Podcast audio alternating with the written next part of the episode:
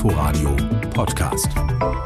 Willkommen zu den Themen in Berlin und Brandenburg. Für Sie im Studio Stefan Oschwart.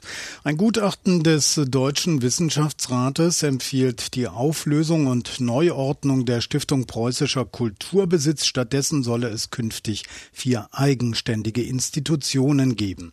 Kulturstaatsministerin Monika Grütters CDU begrüßte im RBB die Vorschläge.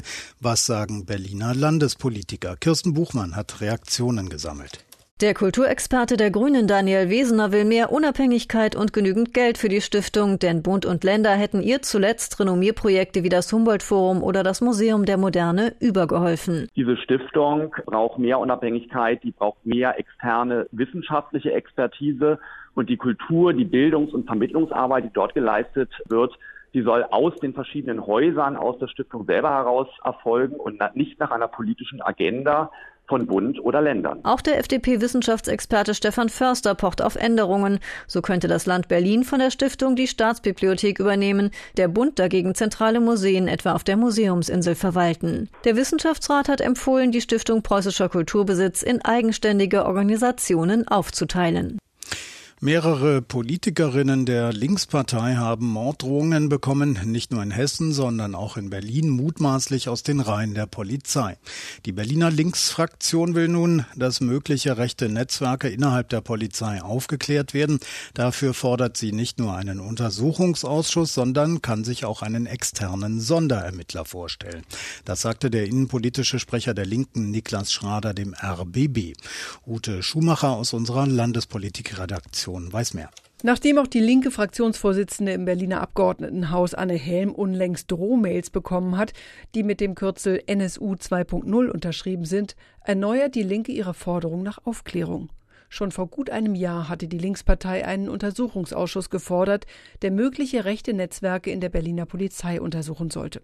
Anlass waren verschiedene nicht aufgeklärte rechtsextremistische Anschläge in Neukölln in den Jahren davor. Einen Untersuchungsausschuss will die Linke immer noch. Allerdings läuft die Legislaturperiode ja nur noch ein Jahr. Deshalb ist die Frage, wie viel so ein Ausschuss noch untersuchen könnte in der Zeit bis zur nächsten Wahl. Die Linke kann sich deshalb zusätzlich zu dem Untersuchungsausschuss auch einen Sonderermittler vorstellen. Damit hätten sie immerhin den grünen Koalitionspartner an ihrer Seite, denn die Grünen fordern so einen Sonderermittler schon seit einem Jahr. Berlins Innensenator Andreas Geisel, SPD wiederum, hatte sich trotzdem im vergangenen Jahr erstmal dagegen entschieden und eine polizeiinterne Sonderermittlungsgruppe namens Fokus eingesetzt. Die Linke hofft, dass bei Geisel inzwischen ein Umdenken eingesetzt hat. Einig ist sich die rot-rot-grüne Koalition in Berlin darin, dass sie am liebsten den Generalbundesanwalt mit den Ermittlungen betrauen würde. Zweimal hatte Innensenator Geisel das schon beim Generalbundesanwalt angeregt. Bislang hatte der immer abgelehnt. Der Bericht von Ute Schumacher. Feuer in Berlin-Neukölln. Autos brennen schon wieder, möchte man sagen, aber diesmal war es besonders heftig. Gleich sechs Wagen standen in einer Mietergarage in der Jahnstraße in Flammen. Auch das Wohnhaus selbst wurde beschädigt. Inforadio-Reporterin Juliane Kowolik war vor Ort. Übermüdet, traurig und verzweifelt stehen hier etwa 20 Anwohner, darunter auch Familien mit ihren Kindern und schauen auf diesen Hinterhof, diesen verwüsteten. Das ist hier in der Nähe des U-Bahnhofs Grenzallee in einer ruhigen Straße mit sechsgeschossigen Häusern. Die Bewohner sind gegen drei Uhr durch einen Knall, als die Fensterscheiben des ersten Autos zersprangen, geweckt worden. So auch Linda, eine Bewohnerin des Hauses. Die ganze Familie hat geschlafen. Wir hören nur noch der erste Knall. Dann sind wir alle aufgestanden. Als wir rausgeguckt haben, habe ich gesehen, wie das eine Auto gebrannt gebrannt hat. Dann haben wir die Feuerwehr angerufen. Ich habe im Fenster geschrien, dass es brennt. Ich bin zu den Nachbarn hochgegangen, habe die Türen gehammert, dass es brennt. Wie kommt man auf diese Idee, sowas zu machen? Der Hinterhof, in dem die Autos in offenen Garagen standen, der ist völlig verwüstet. Es riecht stark verbrannt. Im Innenraum ist kaum noch etwas übrig geblieben, nur noch die Metallstangen der Sitze und ein paar Kupferdrähte. Alles andere ist geschmolzen. Die Anwohner zeigten mir Videos, Meter hoch standen hier die Flammen und ein Anwohner hat es sogar noch geschafft, sein Auto durch das Feuer aus dem Hof zu fahren. Und auch das vormals beige Haus ist jetzt schwarz verrußt bis hoch zum Dachgeschoss. Die Fensterscheiben in den unteren Etagen 1000 sind zersprungen von der Hitze und die unteren Etagen werden auch vorerst nicht bewohnbar sein. Sechs Menschen wurden leicht verletzt, wurden hier ambulant behandelt mit dem Verdacht auf eine leichte Rauchgasvergiftung. Der Bericht von Juliane Kowolik. Berlin wächst und verbraucht deshalb mehr Wasser. Wir trinken Trinkwasserquellen wie den Mooren im Grunewald das Wasser buchstäblich weg. Damit zerstören wir wichtige CO2-Speicher und Lebensräume für Tiere. Eines der Moore im Grunewald soll nun gerettet werden und zwar mit unserem Trinkwasser. Sebastian Schöbel weiß mehr. Wer den Barssee im Grunewald sucht, sollte nicht nach Wasser Ausschau halten, denn der See ist eigentlich ein Moor. Es erstreckt sich zurzeit als hübsche Lichtung mit hohem Gras knapp zwei Kilometer vom Grunewaldturm entfernt. Den eigentlichen See findet man nur noch im Antiquariat, in alten Stadtführern. Und auch das Moor selbst droht nun zu verschwinden. Der Durst der Berlinerinnen und Berliner hat daran eine Mitschuld, sagt Jörg Simon, Vorstandschef der Berliner Wasserbetriebe. Hier ist 100 Jahre Trinkwasserförderung betrieben worden und von daher sind die Wasserstände kontinuierlich abgesunken und die Moore wurden mehr und mehr trockengelegt, was natürlich keine schöne Entwicklung ist, da Berlin sich zu 95 Prozent eigentlich aus dem eigenen Stadtgebiet versorgt war es nicht anders möglich. Dazu kommt der Klimawandel, durch den immer öfter der Regen ausbleibt und den Grundwasserspiegel weiter fallen lässt.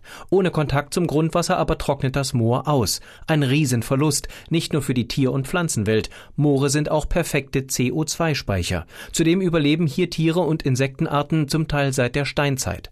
Deswegen soll das Moor im Barsee nun gerettet werden. Vier große, ferngesteuerte Wassersprenger der Berliner Wasserbetriebe verteilen bis zum Sommer 2022 jede Nacht Nacht bis zu 24.000 Liter Wasser auf dem Moor. Und zwar nicht irgendwelches Wasser, so Jörg Simon. Das ist ganz besonderes Wasser. Dieses Wasser ist entmineralisiert und äh, hat einen niedrigen pH-Wert, also ist praktisch ähnlich wie Regen. Vor allem aber ist es Berliner Trinkwasser. Es wird nämlich extra für das Moor abgezapft, durch eine spezielle Polymermembran gefiltert und dann wieder ausgebracht, damit die sensiblen Moorpflanzen ideal versorgt werden. Ganz freiwillig haben die Wasserbetriebe das Projekt, das immerhin knapp 420.000 Euro kostet, allerdings nicht gestartet, denn der Schutz der Moore ist durch EU-Recht vorgeschrieben, sagt Holger Brandt von der obersten Naturschutzbehörde. Äh, die Voraussetzung für die weitere Genehmigung der Trinkwasserentnahme ist eine Verträglichkeit für die Schutzgüter dieser Flora-Fauna-Habitat-Richtlinie und eins der Schutzgüter sind eben die Moore im Grunewald. Sprich, ohne Moorschutz keine Trinkwasserversorgung. Und irgendwie ist es auch eine Frage der ökologischen Fairness, meint Berlins Umweltstaatssekretär Stefan Tido. Die äh, Moore haben über äh, Jahrzehnte mit den Berlinerinnen und Berlinern ihr Trinkwasser geteilt und wir geben jetzt ein Stück zurück. Bewährt sich das Projekt in den kommenden zwei Jahren, könnte es im Grunewald ausgeweitet werden. Die nächsten Beregnungskandidaten wären dann das Moor im Pechsee und das Teufelsfenn am Teufelsberg. Sebastian Schöbel.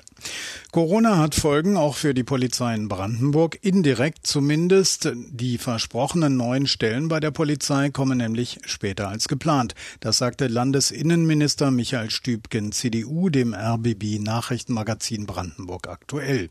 Landespolitik-Reporter Oliver Schosch informiert. Eigentlich sollte es in Brandenburg innerhalb der kommenden vier Jahre mindestens 300 zusätzliche Polizisten geben. Dieses Vorhaben wird nun auf Eis gelegt, so Stübgen. Wir werden dafür sorgen, dass auf jeden Fall nicht weniger Polizisten, ungefähr 8200 äh, im Moment werden als bisher. Das heißt, wir bleiben an dem Level und wir werden, sobald es möglich ist, einen Pfad beschreiten, indem wir zu einer langsameren Steigerung kommen. Wir hatten ja geplant, bis 2024 mindestens 8.500 Polizisten insgesamt. Das werden wir so nicht hinbekommen. Die Brandenburger CDU-Fraktion steht in dieser Sache hinter ihrem Innenminister und spricht von einem schmerzlichen, aber in der Corona-Krise realistischen Schritt. Der Koalitionspartner SPD zeigte sich allerdings überrascht. Brandenburgs SPD-Fraktionschef Erik Stohn. Wir haben als Koalition einen klaren Fahrplan. Dieser sieht vor, dass wir die regionalisierten Steuerschätzungen abwarten und uns dann auf die konkreten Auswirkungen auf den Koalitionsvertrag verständigen werden. Vorschläge, die jetzt Einzelne bringen, nehmen wir bis dahin zur Kenntnis, manche aber auch mit Erstaunen. Klingt so, als ob die Sache in keinster Weise abgestimmt wurde. Bei der Polizeigewerkschaft GdP sorgt sie indes für großen Ärger. Andreas Schuster, Landesbezirksvorsitzender für Brandenburg. Das hat uns vollkommen überrascht. Das ist auch nicht mit uns besprochen worden. Wir müssen 400 pro Jahr einstellen. Von den 400 Einstellungen sind 20 Prozent ungefähr, also 80, die es gar nicht in die Polizei schaffen. Bleiben also 320 übrig. So, und wir haben über 300 Altersabgänge pro Jahr. Wenn jetzt noch dazu kommt, dass da auch noch gespart wird, dann heißt es, wir haben einen Stellenabbau. Der parlamentarische Geschäftsführer der Brandenburger CDU-Fraktion, Steven Breetz, wies diese Darstellung auf Nachfrage des Inforadios zurück. Es werde keinen Personalabbau geben, sondern nur eine langsamere Personalaufstockung, so Breetz. Oliver Schosch berichtete.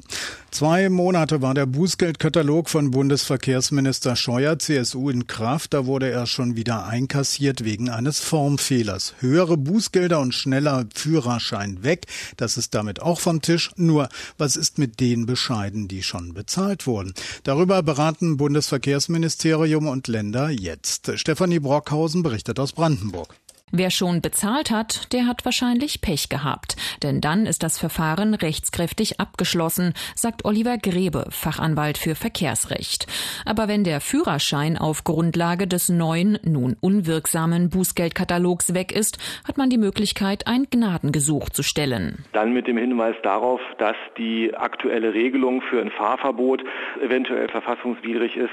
Da könnte man tatsächlich dann versuchen, im Gnadenwege das Fahrverbot, wenn man den Führerschein schon abgegeben hat, abzukürzen, dass einem der Führerschein dann wieder rausgegeben wird. Die Aussicht auf einen schnellen Erfolg ist überschaubar. Manche Landkreise, etwa Oberhavel, lösen das Problem deshalb unbürokratisch. Dort wurden in drei Fällen die eingezogenen Führerscheine wieder zurückgeschickt. Neu bewertet werden müssen die Fälle trotzdem. Im fraglichen Zeitraum bis Ende Juni hat es auf Brandenburgs Straßen fast 200.000 Mal geblitzt. Angesichts dessen ist auch Andreas Schuster, der Chef der Gewerkschaft Gewerkschaft der Polizei verärgert. Wir lesen, wir blitzen und wir wissen nicht, was danach passiert. Für Rechtsanwälte wie Oliver Grebe ist das Hin und Her um den Bußgeldkatalog in erster Linie ein Geschäft. Trotzdem hofft er, dass es bald Klarheit gibt, denn rechtlich ist dadurch einiges durcheinander geraten, sagt er. Wir haben den neuen Bußgeldkatalog, der ja immer noch in Kraft ist. Der alte gilt aber jetzt nicht mehr. Und da kann man schon sich rechtlich die Frage stellen, ob man Ordnungswidrigkeiten ahnden darf. Ne? Und es gibt halt äh, da tatsächlich vom Gesetzgeber auch keinerlei Vorgaben aktuell, sondern das machen die Bundesländer für sich selbst. Das heißt, in Berlin könnte anders entschieden werden als in Brandenburg und hier wieder anders als in Sachsen oder Mecklenburg-Vorpommern. Der Bericht von Stefanie Brockhausen und soweit die Themen aus der Region Berlin und Brandenburg. Inforadio Podcast.